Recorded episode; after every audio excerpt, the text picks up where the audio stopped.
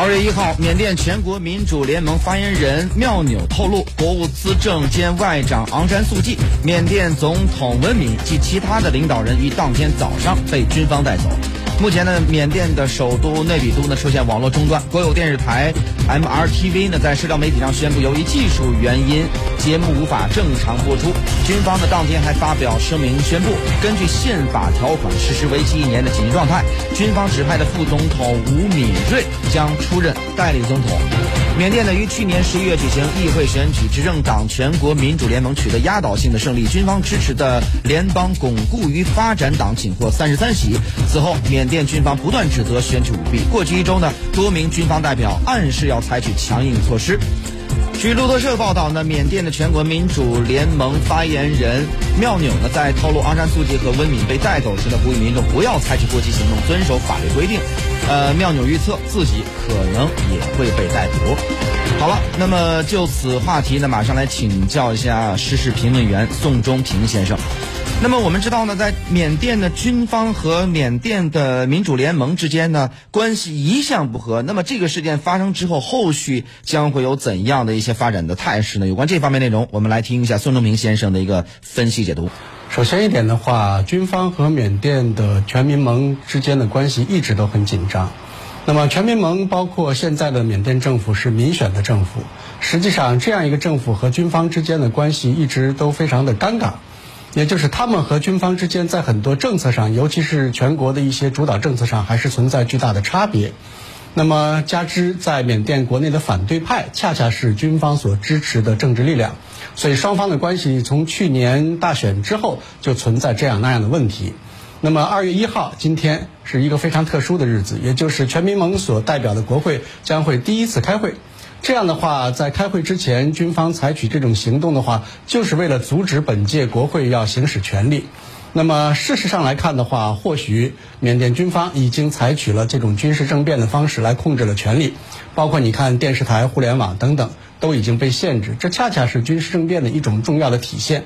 那么从整个军方的角度来讲的话，就是要推翻在去年年底的选举结果，或许会重新组织。国会的选举来达到自己对整个政坛控制的目的。实际上，在缅甸国内，关于军方和政坛方面这种争执，其实已经是由来已久。军方一直要主张要推荐一个自己能够控制的这种政府，但是从整个民选政府的角度来讲的话，应该是按照宪法来行事，而不是按照军方的意图来行事。所以双方之间的矛盾就一直争执不下。那么军方也在强调要尊重宪法。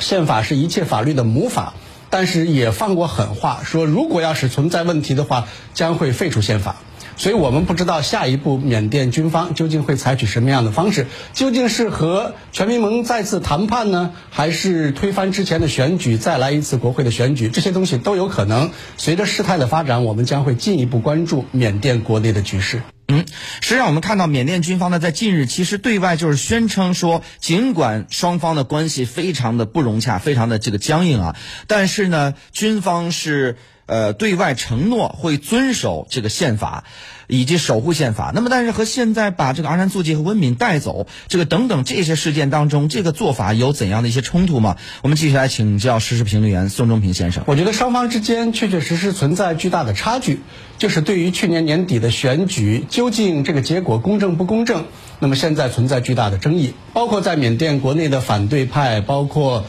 军方认为，在选举的过程中存在舞弊现象，所以才会导致全民盟在整个国会中占有多数席位。这个实际上就相当于是现在的执政政府，包括国会完全控制在昂山素姬以及现任总统的手里。这个是。作为缅甸军方所没有办法接受的，其实另外还有一点的话，就是外部因素。美国实际上也非常关注的，就是缅甸国内的政局的变化，而且对昂山素季这样的人其实也是颇有意义。这里面是不是有外国政府的因素，而且在不断的支持反对派来通过军方来达到西方国家所不可告人的目的？这里面确实也存在相关的这种问题。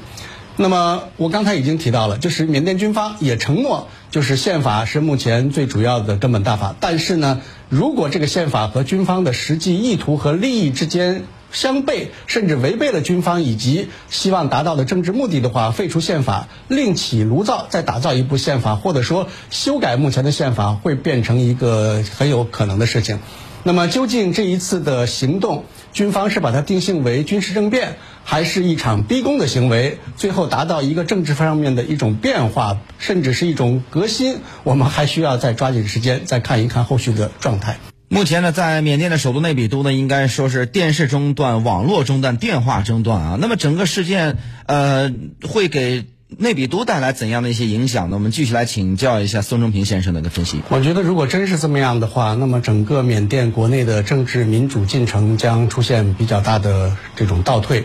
首先一点，我们要知道，目前的全民盟是通过全国选举上台的合法执政的政府。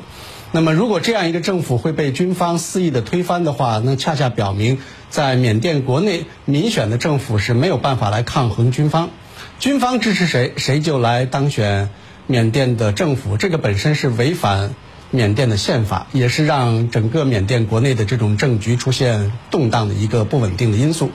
实际上，缅甸国内的民族成分、宗教成分也是非常复杂。那么，在这种状态下的话，包括反对派也不断的在反对，包括全民盟在内的这种执政党，也包括现在的政府。而且缅甸国内包括其他的很多问题是相当复杂。那么这些反对派呢，就把这些问题之所以处理不好，都归结给全民盟的执政党，包括现在的缅甸的执政政府。这样的话，也就会带来更多的一些麻烦。而作为军方来讲的话，它实际上是在控制着整个缅甸国内的政局。他也更多希望就是能够让现在的全民盟，包括其他的一些执政政府，能够为自己马首是瞻。但是从缅甸自身的角度来讲的话，更多的是希望通过以宪法为根据选出民选政府，最后来实现自己在全国范围内的民主化进程的推进。但从目前来看的话，目前缅甸国内的这种政局可能会出现一定的反复，而且。背后的因素，也就是域外势力的因素，可能也是在不断的煽风点火，导致目前这种局势开始持续恶化。您正在收听的是。